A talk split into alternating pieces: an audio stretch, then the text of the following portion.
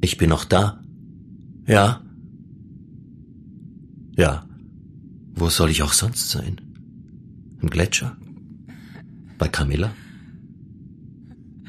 Camilla? Als wenn sie hier irgendwo wäre. Ich kann sie spüren. Camilla? Auf dem Hochsees am Gletscher, da habe ich sie gefragt, ob wir da je wieder rauskommen und ob uns da oben überhaupt jemand findet. Aber sie hat gesagt, dass sie das gar nicht will. Ich will nicht gefunden werden, wenn mir hier oben etwas passiert. Am Porchabella Gletscher.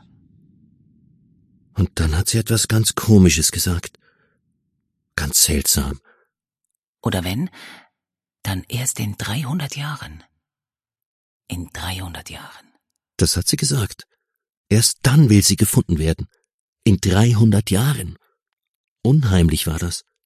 300 Jahre. Das ist so lange, dass ich mir das gar nicht vorstellen kann. Ich bin schon froh, wenn ich ein einziges Jahr im Blick behalte, aber 300? Das sind so viele. Erst dann will ich gefunden werden. In 300 Jahren. Vorher nicht. Das hat mich aber doch gewundert, weil in 300 Jahren, da kann man doch nur noch Teile von ihr finden, so denke ich. Knochen. Höchstens. Wenn in Tosis die Knochen nach 20 Jahren vom Kirchhof ins Beinhaus kommen, dann ist da ja auch sonst nichts mehr dabei, das habe ich selber gesehen. Aber vielleicht, wenn sie gefroren ist, die Camilla? Dann ist das etwas anderes, dann kann es auch nach 300 Jahren noch was geben, neben den Knochen so die weicheren Sachen. Und bei der Camilla war vieles weich. Ihr Gesicht mit den runden Wangen, ihre Hände, ihr Busen, alles sehr weich. Nur wenn sie wütend war, dann wurde plötzlich alles ganz fest und hart bei ihr. Und bei der Flucht weg von Klosters, da war nichts mehr weich bei Camilla. Da war sie ganz verhärtet. Richtig, eckig und kantig war sie da. Wie ein Junge. Aber gemocht habe ich sie trotzdem, sehr sogar. Camilla. Nur ich durfte sie so nennen, die Apollonia. Und dafür hat sie mich immer Elish genannt. Elish. Elish. Elish. Elish. Elish. Das habe ich sehr gemocht. Sehr. Die stets grünende und unbedehnte Rose der Freiheit. Das hat sie geschrieben. Apollonia. Also Camilla, meine ich.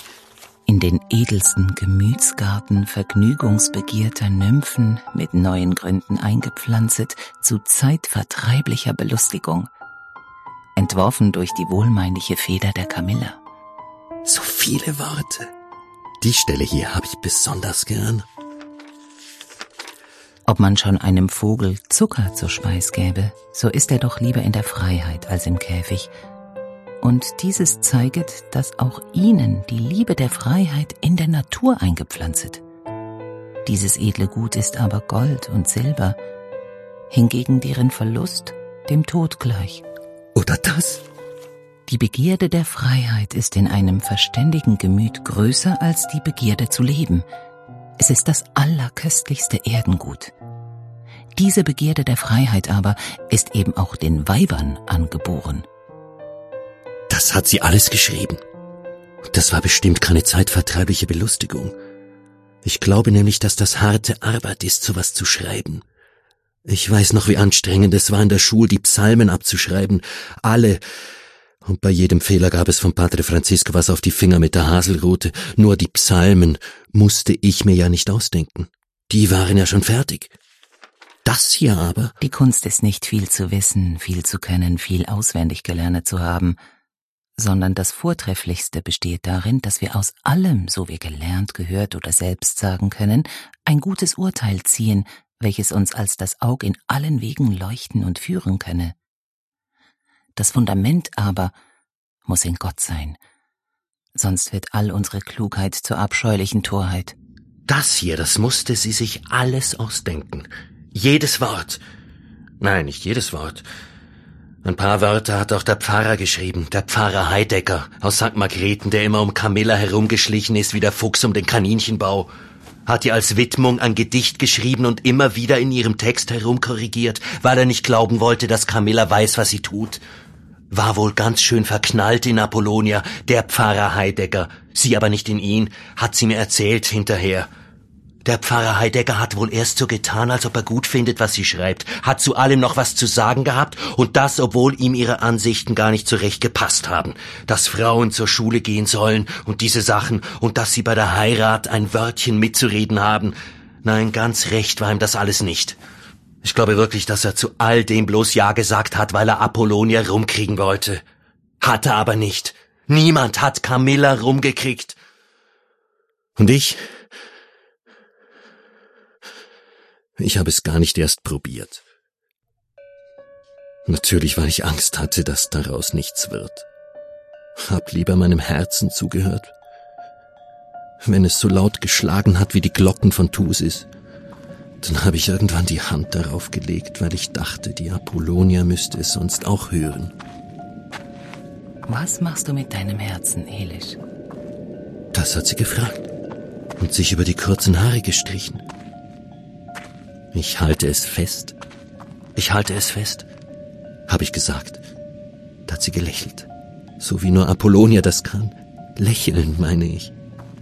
Ihre Augenbrauen werden dann ganz rund und rutschen nach oben, und ihre Augen verziehen sich bis hin zu ihren Schläfen. Dabei heben ihre Mundwinkel die Wangen ein wenig an und ihr ganzes Gesicht verändert sich. Noch weicher wird es. Und mein Herz schlägt noch ein bisschen lauter, sodass die Glocken von Thusis dagegen ganz bestimmt nicht ankommen würden. Genau so hat sie mich angelächelt. Da waren wir schon eine Weile im Prättigau unterwegs. Kurz vor Davos muss das gewesen sein. Die Sonne war längst untergegangen und die Gablerflut, die haben wir nur noch als schwarzen Fleck gesehen vor dem letzten blauen Abendschimmer. Ganz kurz hat Camilla gelächelt und ist dann wieder ernst geworden aber ich habe es mir gemerkt. Das Lächeln, weil sie es für mich gemacht hat. Nur für mich. Freiheit. Was bedeutet Freiheit für dich, Elish? Sie ist stehen geblieben und hat mich angesehen. So ganz und gar durchdringend. Freiheit? habe ich gesagt und mit den Schultern gezuckt. Freiheit? Darüber habe ich noch nie nachgedacht. Dann tu es jetzt. Für mich. Was bedeutet Freiheit für dich, Elish? Dass wir hier unterwegs sind? Das ist keine Freiheit. Wir sind geflohen. Dann, weil wir frei sein wollen. Vielleicht. Ja. Also ist die Freiheit, wenn man nicht mehr fliehen muss? Habe ich gefragt, da hat sie mich lange angesehen. Ganz traurig. Und schließlich hat sie gesagt, Elish, die Freiheit ist ein Vogel, den zu fangen du dir nicht einfallen lassen solltest denn du tötest ihn, da du ihn in Händen hältst. Freiheit ist nichts, wenn du sie fängst mit Händen, mit Worten oder mit Gedanken. Das hat Carmela zu mir gesagt. Genau das. Und ich habe es mir gemerkt. Wort für Wort. Und es ist nicht aus ihrem Text. Ich habe extra nachgeschaut. Das hat sie nur für mich gesagt. Camilla hat oft solche Sachen gesagt, aber das war nur für mich. Sie hat ja auch sowieso zu niemanden mehr gesprochen, außer zu mir. Den anderen Menschen gegenüber ist sie stumm geworden. Camilla und stumm. Wer sowas vorher nur gedacht hätte, Camilla und stumm. Jedenfalls nicht, bevor sie ins gelbe Haus gekommen ist. Das Ständehaus in Klosters. Da hat man sie hingebracht.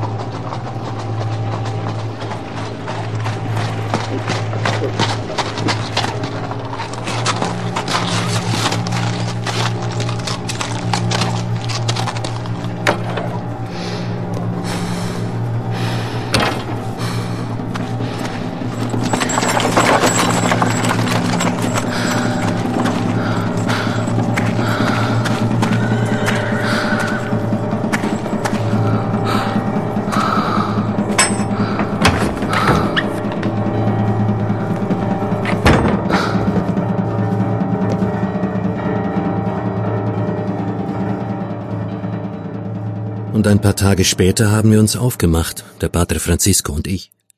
Von Dissentis aus, nach Klosters, zu Fuß ganz früh. Alles war feucht vom Tau. Und vom Rhein war nichts zu sehen, weil sich darüber ein großer Nebelberg hochgewölbt hatte. Erst als wir dann durch Ilanz gekommen sind, da hat sich das nasse Zeug aus der Luft verzogen. Bis Chur haben wir nur zwei Tage gebraucht. In Chur hat dann eine Schar vom Vogt auf uns gewartet, und mit denen ging es weiter, mit zwei Fuhrwerken vom Vogt. Da haben wir es bis Klosters in einem einzigen Tag geschafft. Aber es war eine Tortur, so durchgerüttelt zu werden. Ich wäre lieber gelaufen. In Klosters haben wir die Nacht in einer Herberge unweit vom Ständehaus verbracht. Der Patre hat wohl nicht viel geschlafen, denn ich habe immer wieder gehört, wie er herumgelaufen ist. Warum, das wusste ich nicht.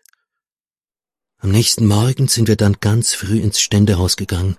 Das mit den vielen Stockwerken und dem spitzen Giebel, das kann man gar nicht übersehen. Wir sind aber nur ins erste Obergeschoss gestiegen, ins Amtszimmer, nicht höher. Der Padre Francisco und ich. Die Schar vom Vogt hat bereits gewartet mit Camilla. Die Männer vom Vogt sind dann aber sofort weggegangen, als wir gekommen sind. Nur Camilla, die haben sie dagelassen und den Herrn Ammann und den Vogt und noch ein paar Leute vom Gericht natürlich. Sonst keinen. War ja alles sehr geheim. Wusste ja keiner, dass die Camilla eine Hexe war. Ich auch nicht. Und sie auch nicht. Das hat mich aber gleich am meisten gewundert, dass sie das selber nicht gewusst hat. Der Padre Francisco aber schon. Denn der hat sofort gesagt, er weiß es. Direkt als wir am Morgen ins Ständehaus kamen.